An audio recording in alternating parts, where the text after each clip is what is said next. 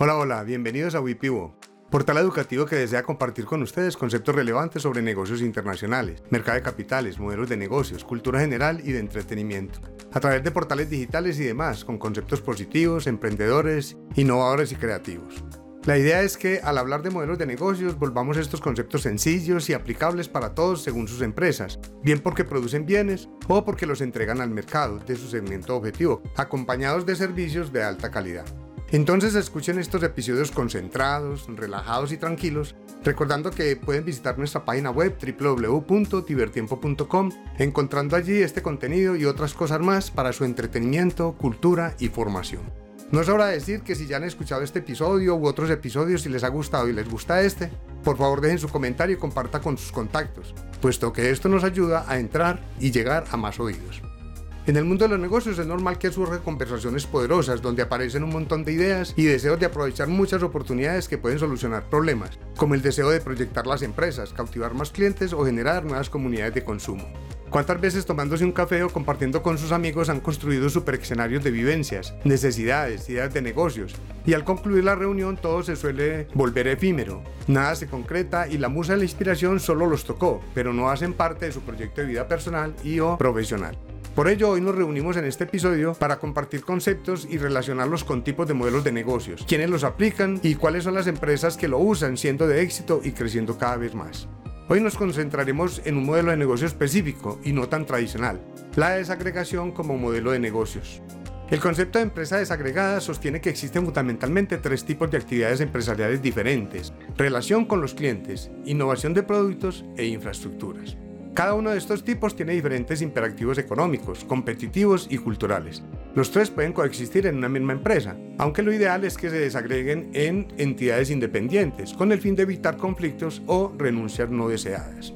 Para John Hegel y Max Singer, la función de las empresas que se concentran en la relación con los clientes consiste en buscar y conseguir clientes y en establecer relaciones con ellos. Analizan a través de sus métricas qué clientes están cobijando y qué clientes faltan por involucrar en la organización crean y diseñan elementos que los llamen a formar parte de los consumidores expectantes para luego convertirlos en consumidores habituales. Esto significa que profundizan en conocer del cliente qué consume, de qué marcas, a qué lugares concurre, tipo de entorno social y económico, qué marcas compra, cuáles son sus hábitos y preferencias, con qué banco maneja sus fuentes de ingresos y portafolios de inversión, cuál es su perfil, bajo, medio o vanguardista, qué sitios frecuentan, modelos y estilos de vida, tipo de descanso, relaciones habituales, etc. La función de las empresas que se centran en la innovación de productos lo que hacen es desarrollar nuevos productos y servicios que resulten atractivos para los compradores actuales e idear otros para los compradores que quieren cautivar, sobre necesidades obviamente existentes o aún cuando se tenga que crear la necesidad o trabajar para solucionar problemas que todavía no existen. Me encanta esta palabra. ¿Por qué? Porque en realidad nosotros nos debemos proyectar para solucionar problemas que todavía no existen.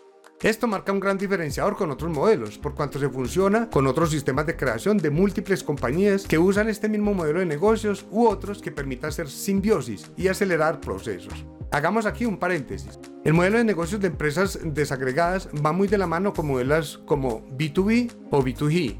¿Por qué B2B? Comercio electrónico B2B. ¿Qué significa? Business to business o en español negocio a negocio.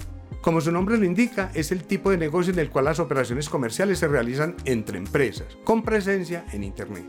Aquí no interviene la audiencia o el público consumidor. Las operaciones se enfocan en vendedores, proveedores, compradores e intermediarios. En este tipo de comercio los vendedores buscan compradores, los compradores buscan proveedores, o bien los intermediarios concretan acuerdos comerciales entre vendedores y compradores. Como podemos notar, el comercio electrónico B2B fomenta sobre todo las relaciones comerciales entre empresas. Ahora, en cuanto a modelo de negocios e-commerce B2G, que significa Business to Government, debemos decir que va de la mano con el modelo de empresas desagregadas, por cuanto consiste en optimizar los procesos de negociación entre empresas y el gobierno a través del uso de la Internet. Se aplica a sitios o portales especializados en relación con la administración pública. ¿Cuáles son las características diferenciales del modelo de negocios desagregado?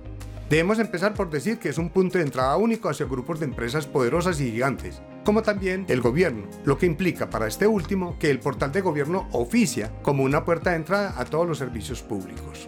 También la característica fundamental es el foco del cliente, que implica conocer sus necesidades y trabajar en función de ellas para brindarle un servicio integral.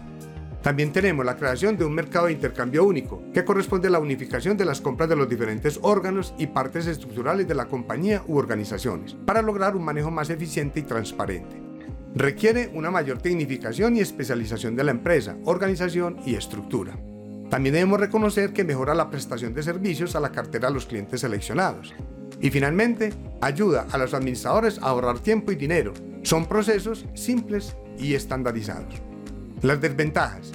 Este modelo de negocios puede tener las siguientes desventajas. Puede tener dificultades en la obtención de financiamiento a largo plazo por carecer de bienes como garantías. También la empresa depende de una limitada estructura en la toma de decisiones, por lo tanto es menos estable y puede disolverse por cambios en los niveles de mando.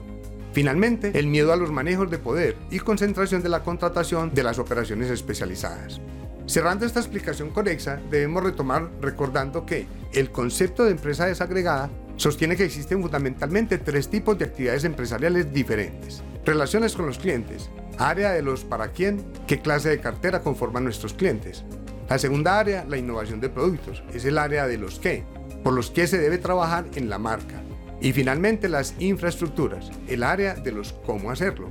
Ya hemos hablado de las dos primeras actividades, lo que significa que debemos comentar sobre infraestructuras. Entonces, por último, la función de las empresas que se centran o se basan en infraestructuras consiste en construir y gestionar plataformas para tareas repetitivas y volúmenes elevados. Si bien John Hegel y Mark Singer acuñaron el término de empresas desagregadas, Tracy y Wismar sugieren que las empresas deberían centrarse en una de las tres disciplinas de valor que proponen, excelencia operativa, liderazgo de producto o intimidad con el cliente.